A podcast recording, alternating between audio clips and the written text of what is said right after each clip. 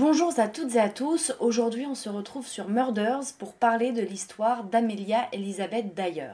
Amelia Elizabeth Dyer, c'est une femme qui, dans les années 1830, a tué entre 200 et 400 bébés. Elle était fermière à bébés et en fait, au lieu de s'occuper des enfants, elle les laissait mourir dans leur coin et allait même jusqu'à les droguer. Elle finira par être pendue.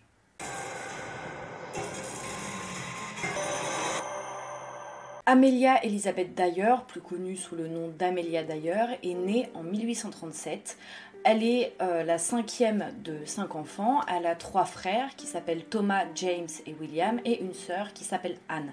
Ils ont tous grandi ensemble dans le village de Pile March, juste à côté euh, de Bristol, en Angleterre. Et en fait, son père c'était Samuel Obley et sa mère Sarah Obley qui était euh, à la base Sarah Weissmaus. Son père était cordonnier et sa mère, elle, elle ne travaillait pas. Très tôt, Amelia d'ailleurs, elle a développé un goût pour la littérature, la poésie, tout ce qui était euh, l'écriture et puis euh, voilà les choses un petit peu romantiques etc même si à cette époque en fait bon bah il y avait beaucoup de pauvreté etc elle elle a vécu dans une famille qui était assez privilégiée hein. elle a eu une très bonne éducation euh, elle était très bien etc sauf qu'il y a eu des petits malheurs dans sa vie c'est que sa maman a attrapé la maladie causée par le typhus et sa maman avait de fortes crises et du coup euh, Amélia devait beaucoup s'en occuper.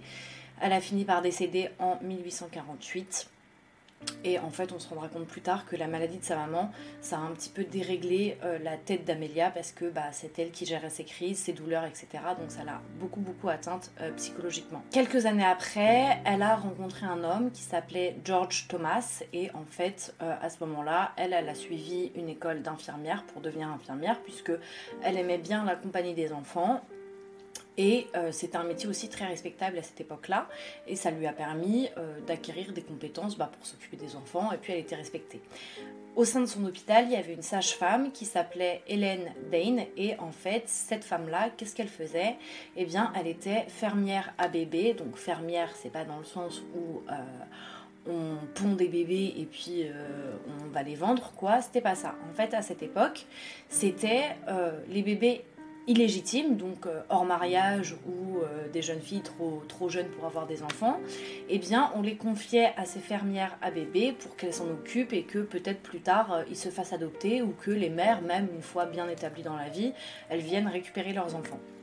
Évidemment, euh, les fermières à bébés gagnaient de l'argent entre 50 et 80 livres.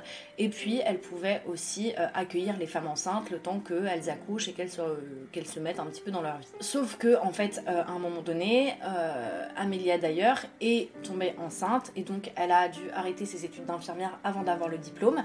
Et donc elle est tombée enceinte, elle a accouché d'une petite fille qui s'appelait Hélène Thomas et euh, quelques années après, en 1869, son mari George Thomas est décédé. Et du coup, forcément, comme Amelia n'avait pas pu terminer ses études d'infirmière, eh bien, elle n'avait pas d'emploi.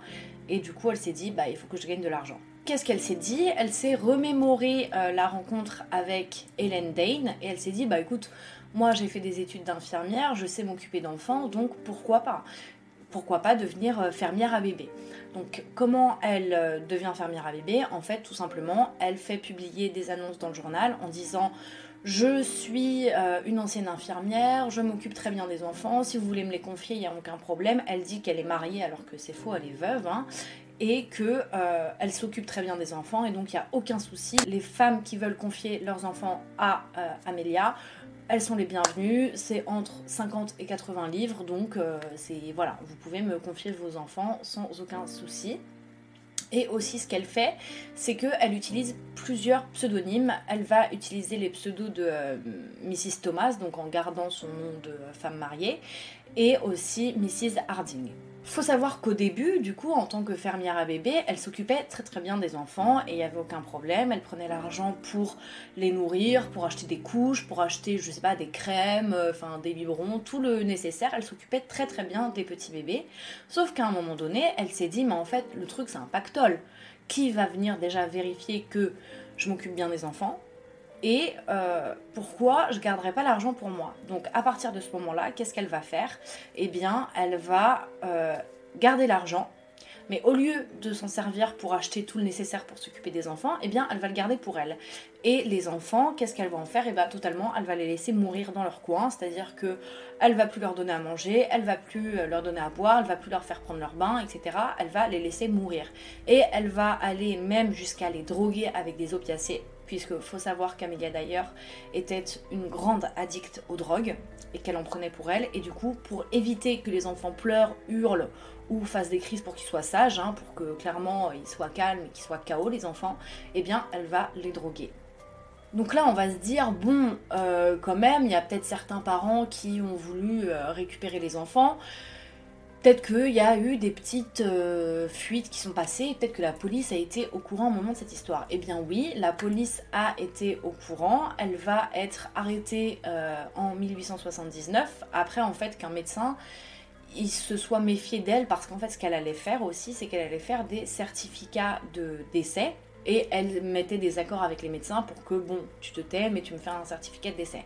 Sauf qu'un jour, du coup, elle est tombée sur un médecin qui s'est dit, bon, quand même, c'est bizarre parce qu'il y a quand même beaucoup d'enfants qui décèdent sous sa garde. Donc cet homme-là a prévenu la police. Ils sont venus faire un tour et ils n'ont pas trouvé grand-chose de, grave, on va dire. Et elle a juste été condamnée à 6 mois de travaux euh, forcés pour négligence et c'est tout. Donc après, elle est ressortie et évidemment, euh, à sa libération, elle s'est pas calmée. Elle a encore plus plongé dans l'alcool et dans les, drogues et surtout, euh, elle s'est pas arrêtée de maltraiter les enfants et de les négliger totalement. Donc, euh, elle continue, bah, en fait, à tuer les bébés.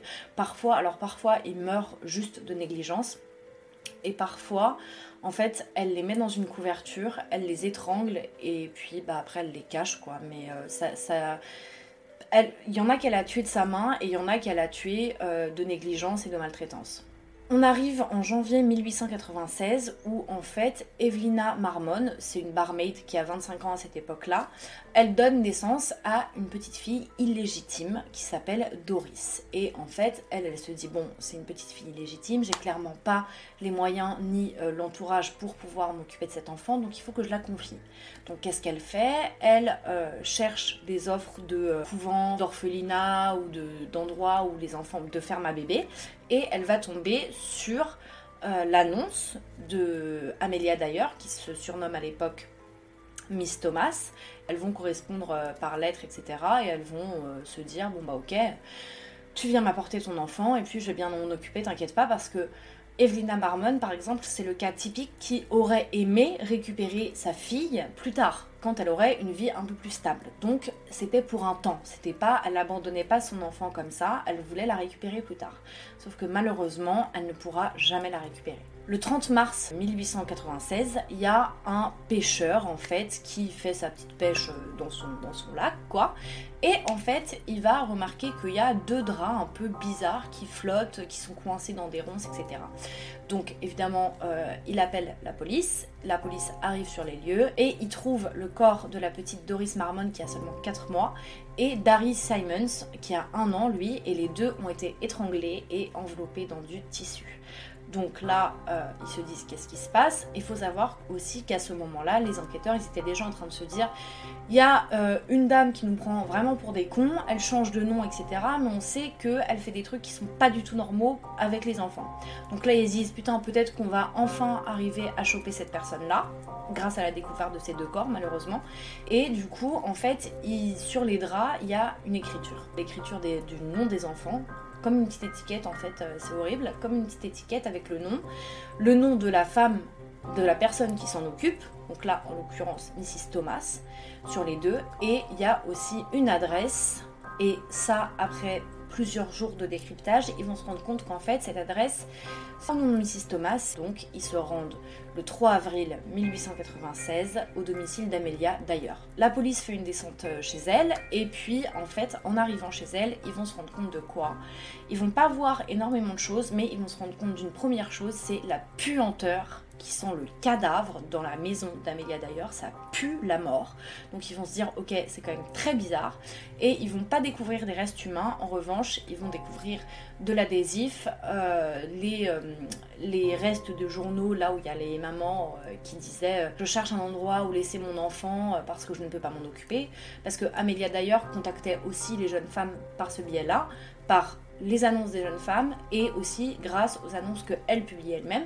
Mais du coup, en fait, ils se rendent compte, les enquêteurs à ce moment-là, qu'elle conserve tous les bouts d'annonces où il y a euh, je cherche une dame pour s'occuper de mes enfants. Donc elle conserve tout ça.